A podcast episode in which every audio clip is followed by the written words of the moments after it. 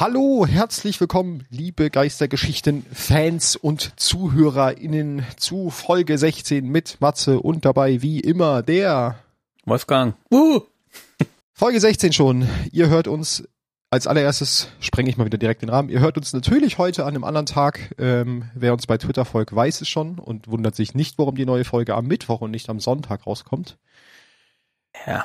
Wir haben aus organisatorischen Gründen einfach den äh, Veröffentlichungstag dauerhaft auf den Mittwoch geschoben.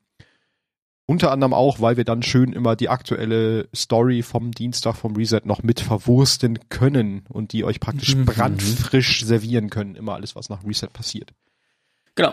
Und dieses Deswegen- Real Life, das hat so Ja. ein bisschen so einen Strich durch die Rechnung gemacht. Real Life hat das neue Level, da ist das neue Level rausgekommen und äh, da mussten wir jetzt ein bisschen mehr Zeit Genau. in, rein investieren.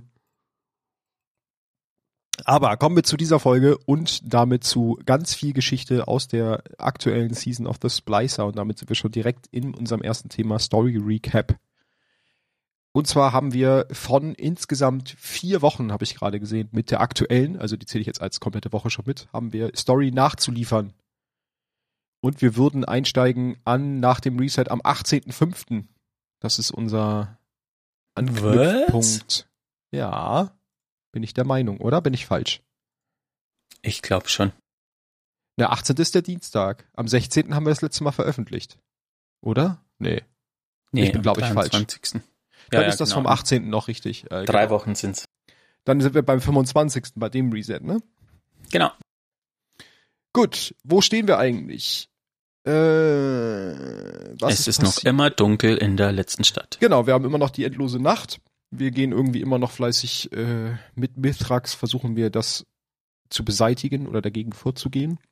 Und in der Woche vom 25. haben wir dann natürlich unsere Mission im Helm mal wieder abgeholt, ins Override zu gehen und natürlich ein neues Override zu bestreiten und damit einen neuen Vex-Mind zu zerstören. Diese Mhm. Woche war dann die Wirrbucht dran. Also in der Woche. Und diesmal neu, äh, dass wir danach noch Zugang zu einer weiteren Mission bekommen haben. Denn das war auch in der Roadmap die erste Woche, wo es die neuen Story-Missionen gab. Und nachdem wir dann einen Abschluss äh, gemacht haben vom Override, haben wir Zugang zum Labyrinth bekommen, welches ebenfalls in der Wirrbucht zu finden ist. Äh, ja, was genau ist das Labyrinth? Das ist halt auch ein Ort im Vex-Netzwerk, ähm, den wir dann erkundet haben, der in dem Fall sehr viel aus Sprungpassagen und Ja, der Name ist irgendwie Programm, kann man sagen. schon, ja, also es war gar nicht so kompliziert mit der Wegfindung, aber es war halt einiges, wo man halt gucken musste, wo man hin muss und wie das funktioniert. Äh, Mhm. und am Ende natürlich einen Boss, den man töten muss. Und, ich Und bin es auch das- ja? Es ist das erste Mal, dass äh, Mithrax ähm, darauf hindeutet, dass irgendwas im We- Vex-Netzwerk ist, dessen Aufmerksamkeit wir erregt haben. Also ein- Ah ja, irgendwas, genau. was, wel- welche Daten er selber nicht so ganz deuten kann. Die er nicht deuten kann und die anscheinend noch kein Splicer zuvor gesehen hat. Also sind wir gerade natürlich mal wieder, wie wir es gewohnt sind, auf dem Weg dahin, ein besserer Splicer zu werden als alle anderen vorher. Und Genau. äh, genau irgendwas hat er, da, nee, wir haben irgendeine Aufmerksamkeit erregt dort im Vex-Netzwerk. Ich glaube, man kann das so sehen, dass die Override-Missionen sind so diese, naja, die Aktivität, also einfach diese Season-Aktivität und durch die neuen Missionen da jetzt wird quasi die Story vorangetrieben im Vex-Netzwerk. So ein Mhm. bisschen wöchentlich. Und ich glaube, das war dann auch die Woche, wo wir nach Abschluss des Labyrinths zurückkamen und es Probleme gab im äh, Elixni-Quartier, ne? Ja. Wo die, äh, wo Vorräte, glaube ich, gestohlen wurden. Und nee, das war eine Woche später. War das eine Woche Das später? Okay. Das war, genau, das war in der Woche vier. Ah, okay. Dann war in, der war in der Woche noch irgendwas äh, nee, tatsächlich nicht. Nee, ne? Da war es praktisch nur so die Einleitungswoche zu den neuen Missionen. Ähm, man hat sich im Helm noch eine Nachricht von Lakshmi an die Bewohner vom der letzten Stadt anhören können, die so ein bisschen Stimmung gegen die Elixni macht. Mit, ja.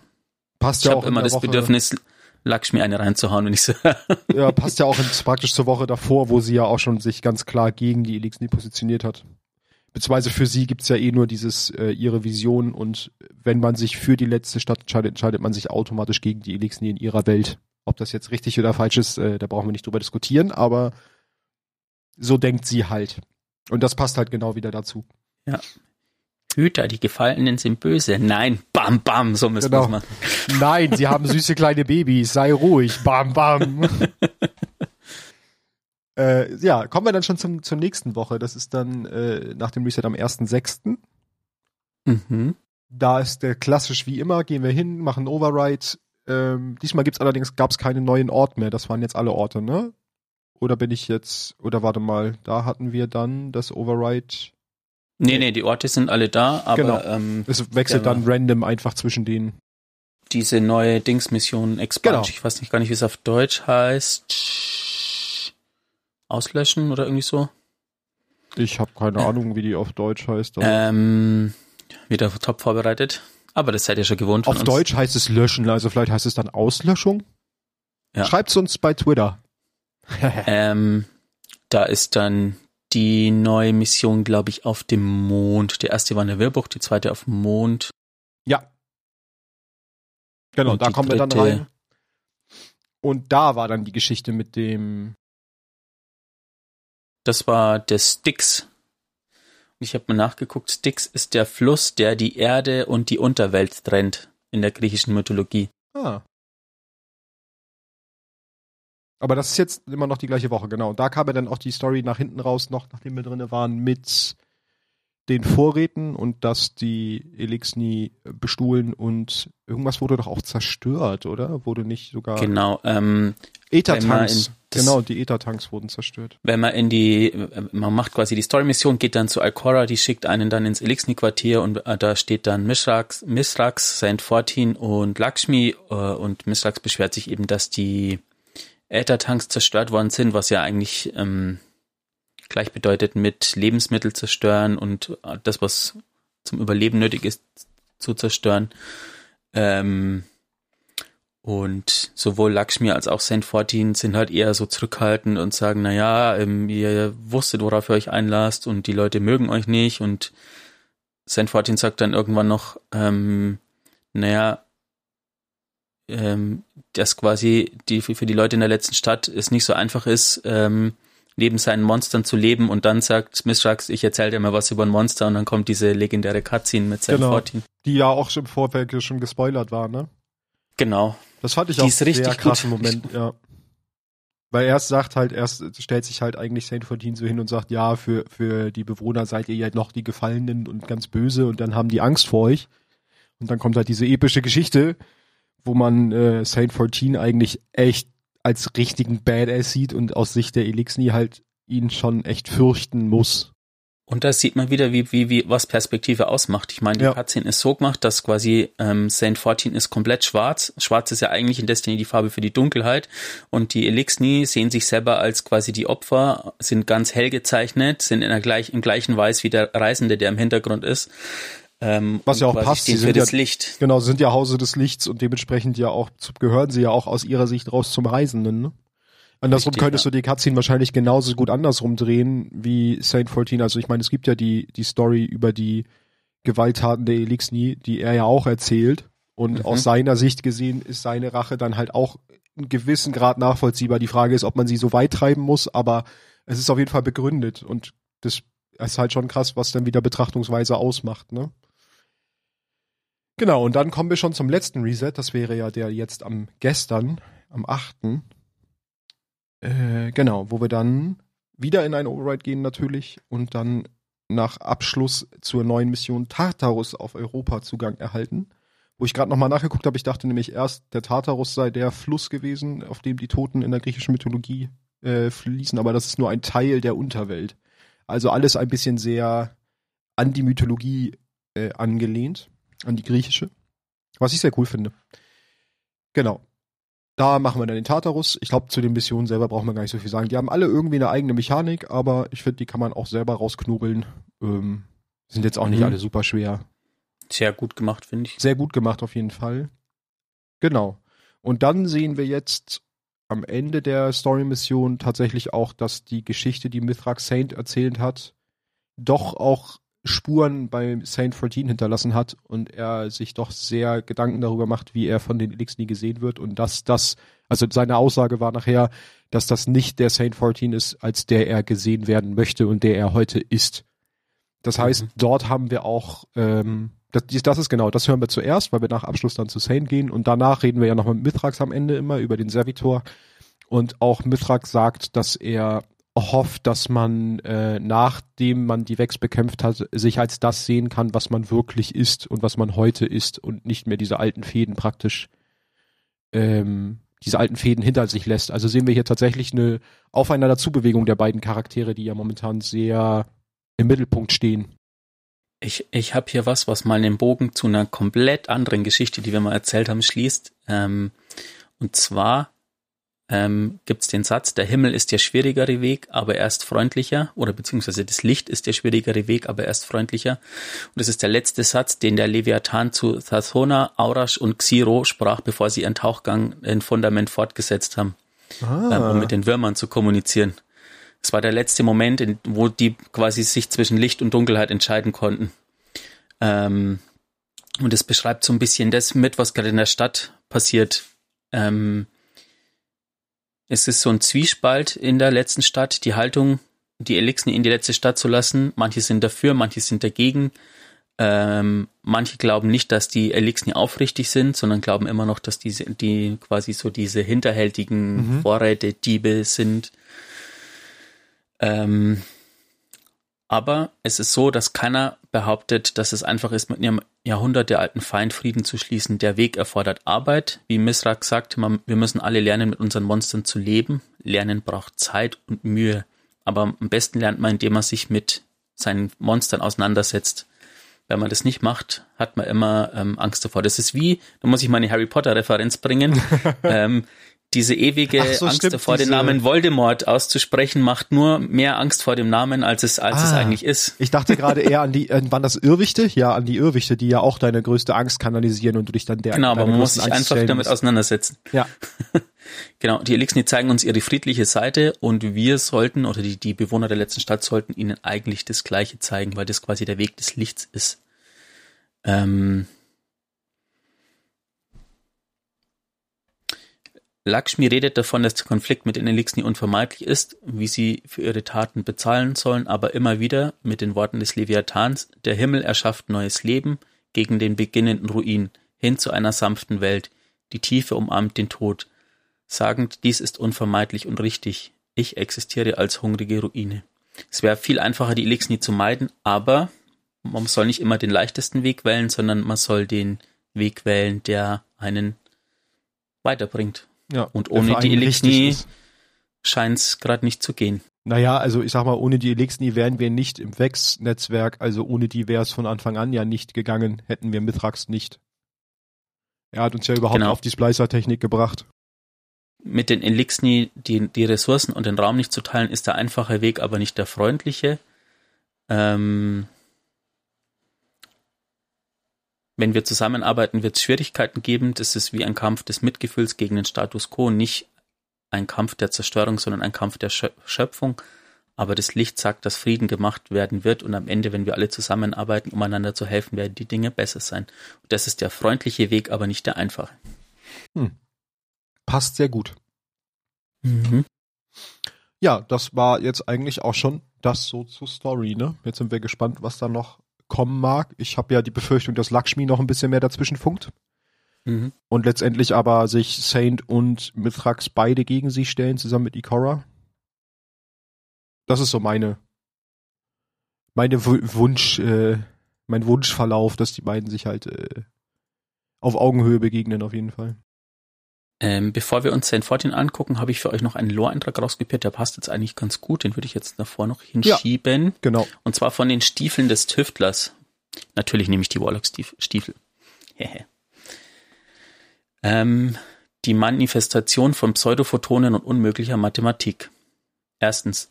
Ikora Ray kochte vor Wut. Sie kam gerade aus einer Besprechung bezüglich der Sabotage des Elixni-Lagers in der vergangenen Nacht. Mit jedem Detail pochte ihr Puls lauter in ihren Ohren und das Licht kribbelte in ihren Fingerspitzen. Auf ihrem Weg über den hochgelegenen Steg ließ ihr Zorn sie beinahe vom Boden abheben. Plötzlich durchbrach eine tiefe, vertraute Stimme den Aufruhr. Zorn verbiegt den Verstand, wie die Schwerkraft den Raum und die Zeit. Er ist eine Art der Verzerrung, nützlich, aber auch gefährlich. Alcora drehte sich um und rechnete fast damit, Osiris zu sehen. Doch sie war allein. Wie die Schwerkraft fällt Zorn in sich zusammen, sobald er eine kritische Masse erreicht hat, und nicht einmal das Licht kann entkommen. Ikora lächelte. Selbst in seiner Abwesenheit wählte ihr Mentor immer die richtigen Worte. Ikora Ray duckte sich in eine Nische und lehnte ihren Rücken an den kühlen Stein des Turms. Sie schloss die Augen und lauschte ihrem Atem, konzentrierte sich darauf, ihren Herzschlag zu verlangsamen, spürte, wie sich ihre Muskeln lockerten. Sobald sie ihren Körper beruhigt hatte, vollendete sie in einer der vielen Meditationen, die Osiris sie gelehrt hatte, als sie ihre Ausbildung begann. Sie fühlte, wie das Licht durch ihren Körper strömte, zuerst wie ein loderndes Feuer, dann als reißender Fluss und schließlich als kühle Brise. Als sie die Augen öffnete, war ihr Verstand klar und scharf. Sie war bereit, sich ihrem Gegner zu stellen. Zweitens. Der vierzehnte Heilige zählte die Munitionsvorräte, als Osiris in den Raum kam. Der Heilige legte sein Datenpad neben einer Kiste mit Granaten ab und erhob sich. Osiris ließ seinen Blick über die Regale voller Waffen und Munition wandern, auf der Suche nach etwas. Der vierzehnte Heilige wartet irritiert auf irgendeine Form der Begrüßung. Als ihm bewusst wurde, dass dies nicht geschehen würde, rief er Osiris, wonach suchst du? Seine Stimme war laut und angestrengt. Osiris wandte den Blick nicht von den Regalen ab. Den Lichtunterdrücker, den die Psions bei Zavallas Geist benutzt haben. Ich brauche ihn für meine Forschung. Zavala hat ihn behalten, glaube ich, frag ihn danach, erwiderte der Heilige und bemühte sich, den Ärger in seiner Stimme zu unterdrücken. Osiris wandte sich zu seinem Partner um, die Augen nachdenklich zusammengekniffen. Alles klar. Dann, als wäre es ihm später eingefallen, danke. Als der ehemalige Warlock sich zum Gehen wandte, rief der Heilige aus. Ich hatte gehofft, wir könnten ein wenig Zeit zusammen verbringen, nur wir beide. Um was zu tun? fragte Osiris mit dem Ansatz eines Lächelns. Wir könnten in die Alpen fliegen, schlug der Heilige vor, oder durch die Ruinen von Prag spazieren, wie wir es früher getan haben. Das klingt gut, sagte Osiris. Er zuckte mit der Schulter. Aber nur, wenn die Stadt in unserer Abwesenheit nicht abbrennt. Dann nach einer kurzen Pause. Ist das alles? Ist das alles? Hinter seinem Helm runzelte der Heilige die Stirn. Ich denke schon. Osiris verließ den Raum und ließ den Heiligen mit einem unguten Gefühl in der Magengegend zurück. Drittens. Lakshmi II beobachtete, wie Osiris den geschäftigen Hof durchquerte. Von allen Politikerpersönlichkeiten im Turm beunruhigte er sie am meisten. Es war nicht die Unberechenbarkeit des ehemaligen Warlocks, die sie störte. Genau genommen war das exakte Gegenteil der Fall. Das Gerät konnte seine arrogante Brillanz problemlos durchdringen, all seine Handlungen lagen im Bereich der gewöhnlichen Abweichungen. Allerdings handelte er in letzter Zeit für jemand mit einem legendären Ruf als Exzentriker schockierend moderat. Es war seine neu entdeckte Berechenbarkeit, die ihr Kopfzerbrechen bereitete. Vielleicht hatte der Verlust seines Geists ihn mehr getroffen als vermutet. Möglicherweise hat die Last der Sterblichkeit ihn seiner Tapferkeit beraubt. Es war ebenfalls möglich, dass Osiris einen toten Winkel im Datensatz der Vex darstellte. Etwas, das nur ein Mensch verstehen konnte. Oder vielleicht etwas, das sich den Vex problemlos erschloss, während ihr menschlicher Verstand es übersah. Was auch immer es war, Osiris musste auf die altmodische Art observiert werden. Zumindest, bis er nicht mehr nützlich war. Hm, Lakshmi ist wieder im Verborgenen aktiv. Mhm. Noch ein Moment mehr, wo man ihm eine, auf, eine aufs Maul hauen will. Und man sieht, wie sich das Verhältnis von Osiris und Saint 14 geändert hat. Ja. Die ja eigentlich ähm, wenn ich es richtig verstanden habe, lore-technisch ein Paar sind. Ah, okay. Das habe ich dann lore-technisch nicht verstanden, aber okay. hm. Werden wir ja herausfinden, weil jetzt leiten wir direkt über zur Background Story und der neuen Rubrik Who the fuck is Saint 14 heute? Und, um mich nochmal zu beschweren, ich glaube, ich habe es bei den Exos schon mal gesagt, ich finde es unfassbar schlecht, dass Saint 14 im Deutschen mit der 14. Heilige übersetzt ja. worden ist, nur weil Saint Heilige heißt. Und es ist der einzige Exo im kompletten Spiel, dessen Name quasi wortwörtlich übersetzt worden ist. Und irgendwie finde ich das. Ja, bei allen anderen uff. haben sie es so gelassen. Ich meine, Banshee heißt auch Banshee und Ada heißt Ada und das sind auch Exos. Kate hieß Kate. Oh, Kate ist tot. Kate ähm, okay. ist tot. Okay. Reden wir über Saint 14. Äh, wir kennen ihn alle, ein Exo und einer der berühmtesten Titanen der Geschichte und aktuell beaufsichtigt er die Trials of Osiris und ist natürlich wieder Hauptgegenstand der Story. Aber zu seiner Herkunft. Er wurde von seinem Geist Geppetto im Kosmodrom im alten Russland wiederbelebt. Hierbei, Spannend. bitte? Spannend, dass der Geist Geppetto heißt. Was, wa- was sagt mir der Name? Ähm, Geppetto ist doch Pinocchio, oder nicht? Stimmt. Ähm, hierbei, bei- also bei dem, der, der Geist wurde begleitet vom Sprecher, der dann daraufhin äh, Saint 14 mitnahm zur letzten Stadt. Und hier wurde er zum Hüter. Und dann kommen wir schon in den ersten Bereich Schlacht der Sapphire Station oder C4 Sta- Station, weiß ich nicht genau.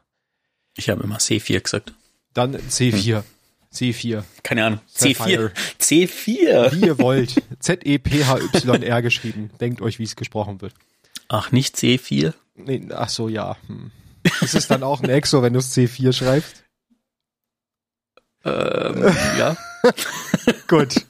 Äh, Saint Okay, 14 okay. hatte oder war unterwegs zum Merkur, um dort Flüchtlinge aus Alt-Russland zu evakuieren und vor den Elixni zu retten. Und da sind wir schon direkt in der Story wieder drin. Bei Ankunft stellt er fest, dass die Vex den Merkur in eine Maschinenwelt verwandelt hatten. Seine Flüchtlinge hatten es geschafft, die Siedlung C4 Station zu gründen. Sie wurden jedoch bei der Flucht von der Erde durch die Elixni verfolgt, also als sie von der Erde auf Merkur geflohen sind. Diese löschten die Siedlung aus, sodass Saint 14 dann alleine dort fest saß und sich gezwungen sah, ein Notsignal abzusetzen.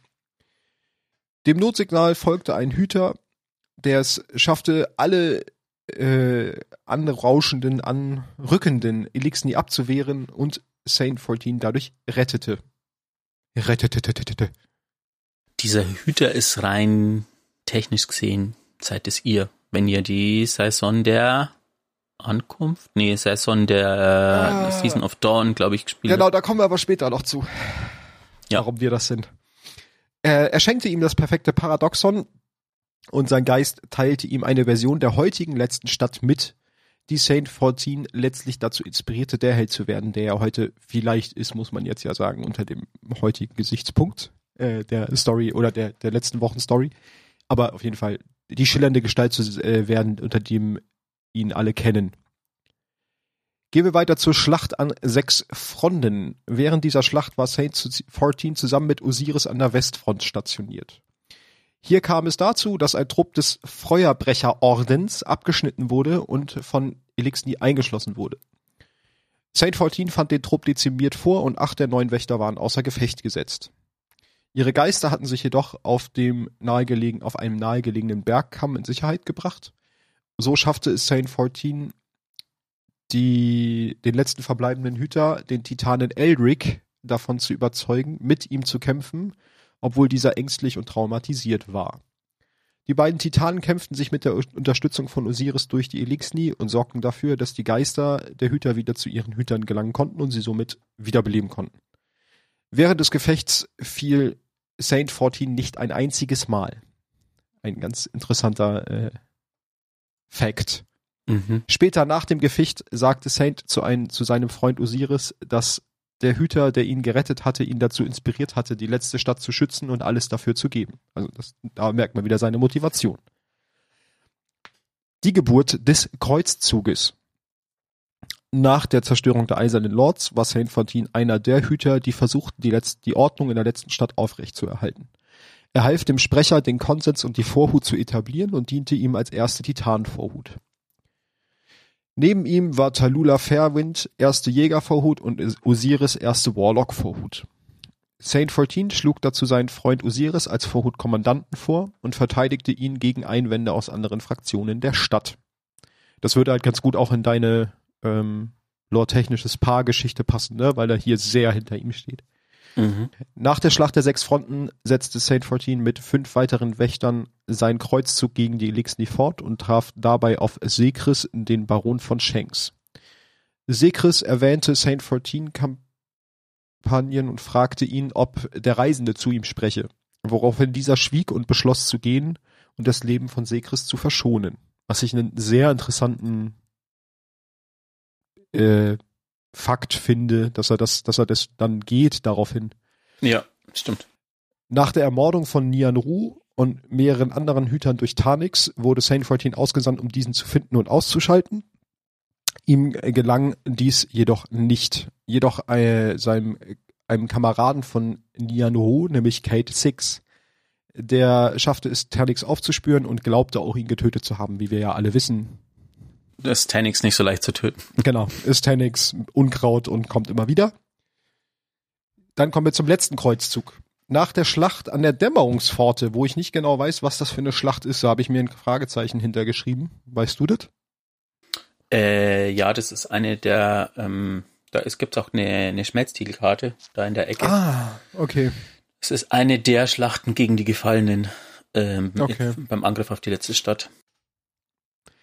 Auf jeden Fall danach jagte Saint Fortin Solkis, den Kell des Hauses der Teufel. Beide lieferten sich einen erbitterten Kampf, bei dem Saint Fortin den größten Teil seines Lichts verbrauchte.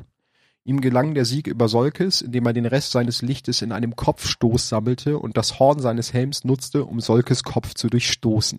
Das musste ich einfach mit reinschreiben, weil es so Mhm. bildlich ist. Der Sprecher dankte ihm und erklärte ihn zum größten Hüter der Stadt. Er erkundigte sich beim Sprecher nach der Situation, nachdem ihm ein besorgniserregender Tonfall in seiner Stimme aufgefallen war. Der Sprecher sagte ihm, dass Osiris auf Merkur im äh, Kalorisbecken sei, was Saint Fortin alarmierte, denn er glaubte, dass Osiris so die Vex provozieren könnte. Er machte sich daraufhin auf nach Merkur, um seinem Freund Osiris zu helfen. Und jetzt kommen wir zum spannendsten Kapitel. Fun, Fun Fact, bevor du jetzt weiter erzählst. Ja. Diese ganzen Schlachten und vor allem die Schlacht an den sechs Fronten ähm, und Saint Fortins Taten quasi als Titan und die der anderen Titanen sind dafür verantwortlich, dass die Titanen dieses dieses sechs Teile Symbol haben, das sie haben. Davon Ah. das kommt es. geht praktisch auf diese Schlacht zurückzuführen, oder was? Genau. Spannend. Twilight Gap hat man schon, als es um Anna Bray ging, weil das war die Genau. Schlacht, wo sie ähm, ihre Golden Gun so äh, heiß gefeuert hat, dass die Spuren hinterlassen hat und die immer noch sichtbar sind. Ja. Ja. Kommen wir zum Immerforst. Als Saint Fortin auf Merkur ankam, bemerkte er, dass Osiris den Immerforst betreten hatte. Was genau, also kennen wir ja mittlerweile alle, der Immerforst ist eine Wechsmaschine zur Vorhersage von Realitäten. Bevor Saint Fortin den Immerforst betrat, schrieb er seine letzten Worte in einen Brief, da er befürchtete, dass dies bald seine letzten Tage seien oder dass seine letzten Tage gekommen sind. In diesem Brief tadelt er seinen Freund Osiris dafür nicht zu verstehen, warum er ihn damals als Vorhundkommandanten vorgeschlagen hatte. Er hatte von ihm gewollt, dass er den Schutz der Menschen der und der letzten Stadt über seinen Entdeckerdrang stellte. Jedoch schwor er, ein letztes Mal an seiner Seite zu kämpfen. Er prophezeite, dass Osiris die Nachricht über seinen Tod hören und sich selbst die Schuld geben werde, obwohl er vermutete, dass diese Schuld flüchtig sein würde. Da merkt man auch, wie gut die sich eigentlich kennen, die beiden. Dem Sprecher sagte er, er habe gesehen, was aus der letzten Stadt werden könne, und er sei sich sicher, dass der Sprecher derjenige ist, mit dem die Stadt dorthin gelange. Als letztes teilte er mit, dass er sein Geschenk, das perfekte Paradoxon, zurückschicken werde. Er betrat dann den Immerforst und bekämpfte darin über Hunderte, über Jahrhunderte die Vex und tötete Tausende von ihnen, da der Immerforst zeitmanipuliert war und er dort festhing. Die Vex schufen daraufhin einen Geist, der Saint Fortin besiegen und ihm das Licht entziehen sollte. Der Geist namens Agioktis. Gegen die Vex und Agioktis gestellt, versuchte Saint Fortin seinen Geist Geppetto wegzuschicken, nur, dem, nur damit die Vex diesen später aufspüren und töten konnten. Saint Fortin, Saint Fortin besiegte Agioktis, wurde jedoch dabei tödlich verwundet und blieb hilflos zurück. Er kodierte eine letzte Nachricht in das perfekte Paradoxon, in der er erklärte, was passiert war und in der er über sein Bedauern sprach, die letzte Stadt nicht zu dem Blühenden machen zu können, von dem er wusste, dass sie es werden würde. Also diese Zeitgeschichten und wenn du dann anfängst mit Zeit im Text, ey, da wirst du verrückt. Es In wird geschehen worden sein, was? Wie? Genau. Ich weiß, dass es geschehen worden sein wird. Was? In einem letzten Akt schrie er die Vex an, es zu beenden, worauf sie das Leben des Titanen beendeten. Kommen wir zum Kapitel eingeschlossen. Aus einem Anflug von Respekt legten die Vex den Leichnam von Saint 14 in einer Gruft in einer simultanen Zukunft zur Ruhe. Spuren von Saint 14s Licht wurden von Osiris im Immerforst gefunden, der daraufhin den Verbleib von ihm untersuchte. Osiris fand schließlich das Grab von Saint 14 und bedauerte seinen Tod zutiefst. Er entschied sich, dort in der Gruft, ihn dort in der Gruft ruhen zu lassen und nahm das perfekte Paradoxon und den letzten Brief an sich und kehrte zum Turm zurück. Osiris gab, wie Saint 14 vorausgesagt hatte, sich selbst die Schuld an dem Tod seines Freundes und besuchte ihn später an seinem Grab. Dabei fiel ihm auf, dass die Rüstung von ihm keine Schäden aufwies und kein tödlicher Schlag sichtbar war, und er fragte sich, ob die Wex ihn möglicherweise repariert hatten. Schicksalswende. Osiris begann, Osiris begann, die Ressourcen des Immerforsts zu sammeln und baute mit der Hilfe des Vagabunden ein Zeitreisegerät, die Sonnenuhr. Er suchte mit seinen Echos nach einem Zeitpunkt der Geschichte des Merkur, an dem Saint dem Geist Agioktes verfiel, jedoch blieben alle seine Versuche erfolglos, so dass er die Sonnenuhr abschaltete und aufgab. Als drei Psionikerinnen der Rotlegion die Sonnenuhr entführten und begannen den Merkur in mehrere alternative Zeitlinien zu fragmentieren, nutzten wir die Gelegenheit, um Saint 14 vor seinem Schicksal zu bewahren. Mit Hilfe einer einzigartigen Frequenz, die auf das perfekte Paradoxon abgestimmt ist und die wir aus Saint 14s persönlichen Gegenständen geborgen haben, äh, reisten wir zu einem frühen Zeitpunkt in Merkurs Vergangenheit. Es ist der Zeitpunkt, an dem Saint 14 gegen die Elixni des Hauses des äh, Regens kämpft.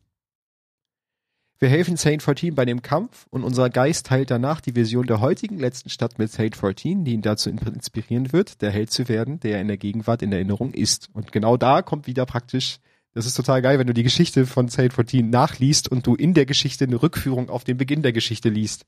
Weil da mhm. sind wir jetzt wieder an dem Anfang, was du vorhin meintest mit der Schlacht, wo er gegen die Elixni kämpft.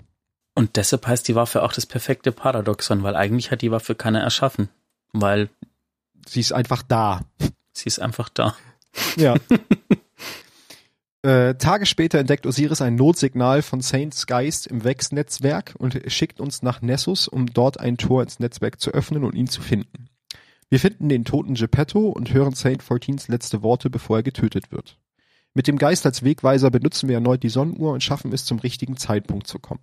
Wir treffen auf Saint 14, dem bereits das Licht durch Agioktis entzogen wird und Saint 14 ist gerade im Begriff, seinen Geist wegzuschicken. Als er uns ankommen sieht, glaubt er jedoch daran, dass die Vex dem Untergang geweiht sind und schickt Geppetto nicht weg. Wir werden nach einem erbitterten Kampf von Agioktis gefangen genommen, was aber dafür sorgt, dass sich Saint 14 befreien kann. Er benutzt sein wiederhergestelltes Licht, um mit dem Sentinel-Schild Agioktis zu zerschmettern. Danach sagt Saint 14 zu uns, wir müssen in unsere Zeit zurückkehren, um dort ein Portal zu öffnen, auch wenn dies bedeute, dass er noch Jahr, Jahre im Immerforst verbringen müsse. Wir kehren zurück und öffnen ein Portal in unserer Zeit, so dass Saint 14 zurückkehren kann in eine Welt, die sich stark von der unterscheidet, die er verlassen hatte. Mit dem coolsten Auftritt überhaupt, weil er kommt ja, er tritt ja einen Wex durchs Portal und kommt dann mhm. hinterher. Rückkehr in die letzte Stadt. Zu Anfang ist Saint 14 von den Veränderungen überwältigt, vor allem von Tod des Sprechers und von Kate Six. Wenn man sich zurückerinnert, da war er ja der Meinung, dass der Sprecher der sein werde, der die letzte Stadt in ein glorreiches Zeitalter führt. Deswegen ist, glaube ich, gerade der Tod des Sprechers nochmal auch was ordentliches zu knabbern für ihn. Dennoch ist er wieder froh, zu Hause zu sein und inspiriert davon, dass die Menschen weitergemacht haben. Nachdem er sich mit seinen Vorräten und seinem Schiff in der Stadt niedergelassen hat, überlegt er, wie er der Stadt am besten dienen könne. Mit Hilfe der Notizen von Osiris erschafft er ein Leuchtfeuer, das Verirrten den Weg nach Hause weisen soll. Er verbindet es mit dem Obeliskennetzwerk von Osiris, um eine Verbindung zur Sonnenuhr herzustellen. Zudem gibt er ein Denkmal für die Kolonisten des goldenen Zeitalters in Auftrag, die auf Titan und Nessos verloren gegangen waren. Verlorene Waffen. Viel später führt Saint 14 uns zum Twilight Gap, um die Komponenten für den Bau der Devil's Ruin zu sammeln. Während wir nach den Komponenten suchen, kommt es zu einem Geplänkel zwischen Saint 14 und Osiris und danach zwischen Lord Shax und Saint 14, was auch ein sehr lustiger Dialog war in der äh, Mission. Ankunft der schwarzen Flotte. Nach dem Verschwinden von Mars, Merkur, Io und Titan stand Saint 14 mit einem Kind auf den Schultern neben Osiris in der Menschenmenge der letzten Stadt während einer Rede von Savala. Kurz danach trifft sich Saint Fortin mit dem jungen Wolf und sitzt mit ihm im Hangar zwischen Tauben. Sie beobachten die letzte Stadt. In der Unterhaltung drückt Saint Fortin seinen Glauben an den Reisenden aus und dass er sie vor der vorrückenden Dunkelheit gerettet habe. Allerdings machte sich Sorgen, dass Ikora das nicht so sah, da sie in Trauer um denjenigen versunken war, die mit dem Planeten verschwanden. Und dann sind wir eigentlich jetzt wieder im aktuellen Bereich, wo er, wo wir ja vorhin drüber gesprochen haben. paar Dinge noch zu seiner Persönlichkeit. Er ist äh, freundlich, mutig und ehrenhaft, zögerte nie, denen zu helfen, die Hilfe brauchten. Sein Geschick, seine Freundlichkeit und sein Mückgefühl machen ihn beliebt in der Stadt. Zusätzlich ist er aber auch sehr exzentrisch, und hat eine Vorliebe für Tauben und sammelt Auszeichnungen. Stücke von lavendelfarbenen Bändern von denen, die er persönlich gerettet hatte. Ja, das wäre das kurzes Roundup zu Wer ist eigentlich Saint 14? Und ich finde, er ist die Personifikation von Zeit, Chaos. Ja. Also ich finde halt die, die Story zum einen sehr, sehr cool zu lesen, weil du halt am Anfang noch nicht checkst, dass der Hüter, der ihn rettet, du selber bist. So. Ich meine, sein, du hast es selber gespielt, dann ist es dir schon noch klar. Aber das ist halt schon echt eine coole Story rund um ihn. Ja, und das ist so einer der ersten Momente, wo Bungie halt einfach, die hatten eine Figur, die wurde cool erklärt in der, in der Story. Und irgendwann haben sie sich gedacht, hm, ja, wir haben da eine coole Figur, warum bringen wir sie nicht einfach wieder zurück? Ja. Und dadurch kam eben diese Story-Missionen während dieser einen Season zustande und wir haben quasi Saint 14 wieder zurückgebracht. Ja. Das war auch cool. Ich weiß noch, wie wir beide da durch diese komischen äh, Rätselpassagen durchgehüpft sind und immer geguckt haben, wie das funktioniert und so. Yes. Ja, dann hätten wir auch Saint 14 und würden jetzt zu deinem geheimen Thema kommen, ne? Mhm. Dann erzähl doch mal, was du für uns hast. Ich habe ein. Ja, ich lese einfach mal was vor. Und zwar, ähm, man kann ja im Elixir-Quartier ähm, verschiedene Dinge quasi den, ich nenne mal, ich nenne das immer ankrabbeln, E drücken. Ankrabbeln finde ich sehr schön. Ähm, und dann erzähl, bekommt man von Aido quasi so ein paar Hintergrundstories zu den Elixen erzählt. Und ein was äh, ist zum Schweber von dem, und das, ähm, ich erkläre gleich, was es damit auf sich hat. Dieser Schweber ist schon seit vielen Jahren bei uns. Sie ist temperamentvoll, aber treu. Sie ist ständig reparaturbedürftig, aber wir sind dran gewöhnt. Unser Haus hat jedes Teil an ihr repariert, von den Sensoren bis zum Auspuff. Wenn ich sie also ansehe, sehe ich kein Objekt. Ich sehe die Mitglieder meines Hauses. Ich sehe mich selbst. Für uns sind Maschinen Gefäße, nicht nur Werkzeuge. Deshalb ist die Schrottverarbeitung so wichtig für die Kultur der Elixni. Es ist eine Art, unseren Geist mit der Welt zu teilen, auch wenn wir nichts haben. Ich bin sicher, dass die Hüter genauso über ihren Turm denken. Es ist mehr als eine hohle Form, mehr als der Schutt, aus dem er gebaut wurde. Der Turm ist der Hüter des Geistes der Vorhut und ihr würdet ihn heftiger verteidigen als jedes andere Gebäude. Ist es nicht so? Hier hat Bungie ein ähm, Gedankenexperiment verwurstet in so einem ganz beiläufigen Ding. Und zwar gibt's das sogenannte Schiff des Theseus. Ähm, ein griechisches Gedankenexperiment passt auch zur Season. Aha. ähm, Ähm, ich lese mal die, äh, die älteste Formulierung, äh, beziehungsweise, ich mach's mal anders. Das Schiff des Theseus ist ein philosophisches Paradoxon, das bereits in der Antike aufgezeigt wurde. Es berührt die Frage, ob ein Gegenstand seine Identität verliert, wenn viele oder gar alle seiner Einzelteile nacheinander ausgetauscht werden. Ähm, dann gibt's eine Formulierung von Plutarch. Das Schiff, auf dem Theseus mit den Jünglingen losgesegelt und auch sicher zurückgekehrt ist, ist eine Galeere mit 30 Rudern, wurde von den Athenern bis zur Zeit des Demetrios Paleros aufbewahrt. Von Zeit zu Zeit entfernten sie daraus alte Planken und ersetzten sie durch neue intakte. Das Schiff wurde daher für die Philosophen zu einer ständigen Veranschaulichung zur Streitfrage der Weiterentwicklung, denn die einen behaupten, das Boot sei nach wie vor dasselbe geblieben, die anderen hingegen, es sei nicht mehr dasselbe. Äh, und das Gedankenexperiment geht davon aus, wenn ich jetzt quasi ein Schiff habe, ich tausche alles aus ähm, mit neuen Teilen, und baue aus den alten Teilen genau das gleiche Schiff. Ähm, welches ist dann quasi Theseus Schiff? Ist Schiff A Theseus Schiff? Ist Schiff B Theseus Schiff? Sind beide Schiffe oder gar keins mehr? okay, also ich muss sagen, äh, in dem, in dem sich über dieses aktuelle Schiff zu unterhalten und zu sagen, wenn ich da nach und nach was austausche, das ist ja der eine Punkt, aber wenn ich jetzt alle alten Teile nehme und damals noch mal eins baue, dann kommen wir ja in ganz, ganz abstruse Dimensionen. Genau. Ähm, Genau, die, die, diese, die, die Schrottplatzphilosophie von, von Aido sozusagen deutet eben auf diese Frage hin, das Schiff des Theseus. Ähm, ist es dasselbe Schiff, mit dem sie angefahren, angefangen haben? Die Antwort der Elixni ist eindeutig ein Ja. Aus der Passage kann man sehen, dass die Elixni ihre Technologie mehr als die Summe als mehr als die Summe ihrer, ihrer Teile betrachten. Für sie haben die, hat die Konstruktion eine Bedeutung und sind wertvoll und nicht im Sinne eines Konsumenten, der ihnen irgendeinen Wert beimisst, sondern im Sinne des Schöpfers.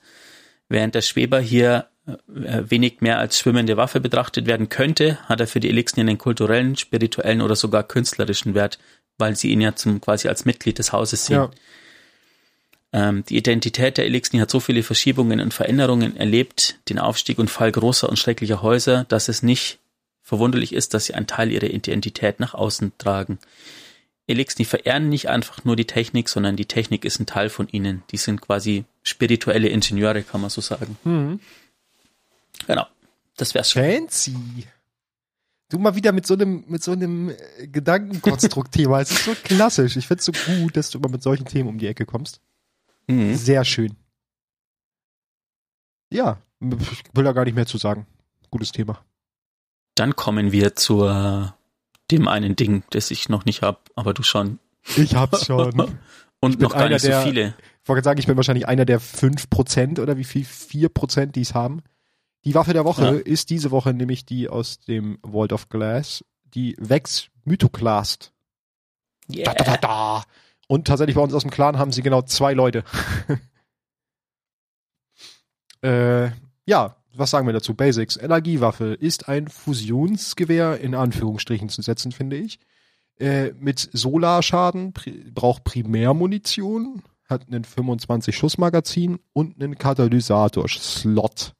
Wobei der Katalysator irgendwie über den Raid freischaltbar ist. Ich selber weiß aber noch nicht wie. Ich weiß gar nicht, ob das überhaupt schon bekannt ist, was genau. Doch, doch, das geht muss. schon. Ah, es geht schon. Okay, dann weiß nur äh, ich nicht wie. Ich, ja, mach erst die Waffe, das kann, kann ich ja danach kurz erzählen, was man machen muss. Gut. Wenn, außer du willst es nicht hören. Doch. Dann müssen alle Hörer drauf warten, weil du es nicht hören willst und musst einfach die Ohren zuhalten. Nein, das ist schon. Intrinsischer Perk. Zeitloser Mythoklast. Diese Waffe feuert mit jeder Betätigung des Abzugs ein einzelnes Projektil ab. Und dazu haben wir noch äh, den dazugehörigen Perk Temporal Grenzgänger. Das Besiegen von Zielen äh, erzeugt Überladungsstapel. Dann eine alternative Waffenaktion. Bei voller Überladung zwischen Feuermodi wechseln. Im alternativen Feuermodus Abzug halten, um stärkere lineare Fusionsgeschosse aufzuladen und abzufeuern. Und da finde ich, also dieses es klingt so, Bestätigung des Abzuges ein einzelnes Projektil abschießt, aber du kannst den Abzug auch gedrückt halten und das schießt wie ein Automatikgewehr dann das Ding. Das ist super abgefahren, diese Knifte. Ich finde die eigentlich ganz cool. Äh, ich weiß jetzt gerade aus dem Kopf nicht mehr, was maximale Aufladungsanzahl ist. Ich glaube zehn oder glaub, fünf. Ja. Irgendwie so. Ich glaube zehn. Genau, zusätzlich haben wir noch als Lauf Pfeilspitzenbremse, macht plus Handhabung und Rückstoß, Batterie, haben wir eine flüchtige Batterie, plus 40 Magazin, Schaft haben wir äh, plus 10 Stabilität. Genau. Und dann hätten wir noch den Lore-Text zur Vex-Mythoclast. Eine Kausalschleife im Mechanismus der Waffe, die darauf hindeutet, dass der Feuerprozess irgendwie Raum und Zeit bindet. So entsteht. Manche Legenden leben ewig, andere überschreiben neu geformt durch den bloßen Gedanken derjenigen, die glauben, dass jede Prüfung überstanden, jeder Feind überwunden und jeder Gott niedergeworfen werden kann. Der Mythoklas ist ein Wechsinstrument, das aus einer weit entfernten Ecke von Zeit und Raum stammt und seltsamerweise wie für Menschenhände geschaffen ist. Seine Ursprünge, sein Wirkungsprinzip und ultimativer Zweck bleiben weiterhin unbekannt. Vielleicht enthüllt er sich dir nach einiger Zeit. Und gerade kommt mir der Gedanke, dass diese Knifte ja vielleicht von den Wex geschaffen, für Menschenhände bestimmt, ganz cool zu dieser, zu diesem Story-Häppchen passt, dass wir irgendeine Aufmerksamkeit im Wex-Netzwerk äh, auf uns gelenkt haben. Ich meine, ist viel hypothetisch, aber das könnte miteinander zusammenhängen. Mhm. Gerade da wir noch nicht wissen, wo diese Waffe herkommt. Genau, ich habe die Knifte schon mal ausprobiert. Ich finde, die schießt auf jeden Fall ganz cool. Und es ist halt einfach fancy dadurch, dass du ein Fusionsgewehr mit Primärmuni hast. Yep. Ja, dann kannst du noch was zum Cut sagen. Genau. Ähm, wenn ihr schon mal Raiden wart, nee, wenn ihr schon mal im Vault of Glass Raiden wart, genau. habt, Habt ihr vielleicht festgestellt, dass es da einen Weg gibt, den man gehen kann, um von Punkt A nach Punkt B zu kommen? Und wenn man zufälligerweise mal falsch abbiegt, gibt es ungefähr noch fünf Milliarden mehr Gänge, die man gehen kann. Und in diesen Gängen, äh, alternativen Wegen und versteckten Ecken und wie halt immer in solchen Raids gibt es äh, insgesamt fünf so äh, Plattformen, die man beschießen muss, dann spawnen Orakel und wenn man das mit allen fünf macht, dann bekommt man am Schluss den Cut. Oh, das ist ja relativ entspannt zu machen sogar. Yep. Das werde ich wohl dann demnächst mal mitmachen. Vielleicht. Vielleicht. Vielleicht musst du erst warten, bis alle anderen die Waffe haben. Ich kann ja einfach die anderen Wege laufen. Gut, dann würden wir jetzt zu meinem Geheimthema äh, zum Abschluss kommen. Und ich musste sehr schmunzeln schon wieder. Denn ich habe auch nicht so ein richtiges Thema gefunden, habe mich dann auch so ein bisschen durch die äh, neuen Items geklickt bin natürlich bei der Jägerhose kleben geblieben. bei der Sternverschlingerschnuppen und fand die Geschichte, auch wenn man sie, also auch wenn ich sie, vielleicht siehst du das nachher anders, noch nicht richtig einordnen kann, wann und wo sie spielt, fand ich sie doch sehr gut geschrieben und wollte sie euch deswegen einmal zum Besten geben. Und das ist jetzt der Lore-Eintrag zu den Jägerhosen. Lustig. Labe dich am Himmel, vertilge alles Sternlicht, bis es vollkommen dunkel ist. Dann wird der Kosmos unter deinem Gebrüll erzittern. Das grelle Summen einer Sägezahnwelle ließ Ekris aus dem Schlaf aufschrecken. Er stöhnte, rutschte von seiner Liege und sank in den Pilotensitz. Große Datenmengen liefen auf einer Reihe von dicken Glasbildschirmen ab, während ein Alarm ertönte. Er verknüpfte alle verschiedenen Details miteinander. Schwere Interferenzen auf, auf den Scannern, Fehlfunktion des Hauptantriebes, Falschmeldung der Annäherungsdetektoren. Er blickte durch das Bullauge, ein Glaskreis von circa 13 Zentimetern Durchmesser, und sah Spuren von blauen Partikeln vorbeifliegen. Kollision, überlegte er. Hinter ihm ertönte eine Stimme. Wir sind noch Tage vom Gürtel entfernt. Hier draußen ist nichts. Ekris fuhr herum und sah seinen Co-Piloten. Er kniff die Augen zusammen und versuchte, sich den Namen des anderen Elixni zu erinnern. Jedoch vergeblich. Er fühlte sich schlecht deswegen. Sie waren schon eine ganze Weile zusammen unterwegs und er konnte sich einfach nicht an den Namen erinnern. Raxil, sagte der Co-Pilot, während er sich auf die Instrumentenanzeigen konzentrierte. Du machst immer dieses Gesicht, wenn du meinen Namen vergisst. Ekris blickte beschämt zur Seite. Komischer Zufall. Mein Bruder hieß Raxil. Es gibt viele Raxil-Brüder und Ekris-Piloten, wenn du lange genug suchst, sagte der Co-Pilot. Ekris konnte das nicht wirklich glauben, aber es spielte keine Rolle. Der Antrieb ist offline, sagte Ekris. Steckt in einem Feld fest oder sowas. Er steckt nicht fest, sagte Raxi und hämmerte Befehle in die Armatursteuerung, um den Alarm zu deaktivieren. Er ist nur langsam. Konstante Geschwindigkeit. Keine Kontrolle, zwitscherte Ekris nervös. Wenn wir Glück haben, treiben wir irgendwann raus. Ein langer Weg, nur um, Miesrax, um zu Miesrax zu kommen, Raxil setzte sich auf das Schott und seufzte. Hältst du ihn immer noch für den Kell der Kells? Eine seltsame Empfindung überkam Ekris Verstand. Er erinnerte sich nicht daran, mit seinem Co-Piloten darüber gesprochen zu haben. Er ist unsere beste Chance, sagte er. Er ist anders, bringt uns auf neue Art zusammen. Raxi blickte mit seinem Unterkiefer, klickte mit seinem Unterkiefer. Das kommt mir bekannt vor. Ekris winkte ablehnend mit seiner Klaue. Du widersprichst mir immer, alleine aus Prinzip. Ich will dich von deiner Besessenheit befreien, erwiderte Raxil. Ekris lachte spöttisch. Der Kell des Kells, der Kell der Kells ist ein Symbol der Hoffnung für alle Elixni. Möchtest du lieber ohne Hoffnung leben? Dieser Mythos spaltet uns, Bruder, sagte Raxil. Wir zerbrechen und zerreißen uns, um den Gipfel des Berges zu erreichen.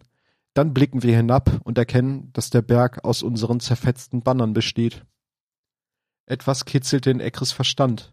Hatte Raxi ihn gerade Bruder genannt? Raxi setzte seinen Gedankengang fort.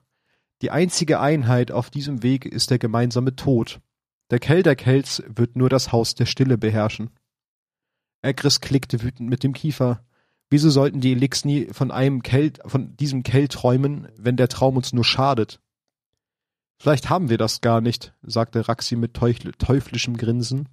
Vielleicht hat etwas anderes das für uns geträumt, um uns zu entzweien. Ekris fuchtete mit seinen Klauen herum und schob, erhob sich, um durch die Kabine zu laufen. Es reicht. Diese Reise war zu viel für dich. Du brauchst mehr Schlaf. Geh in deine Koje. Sein Verstand juckte erneut.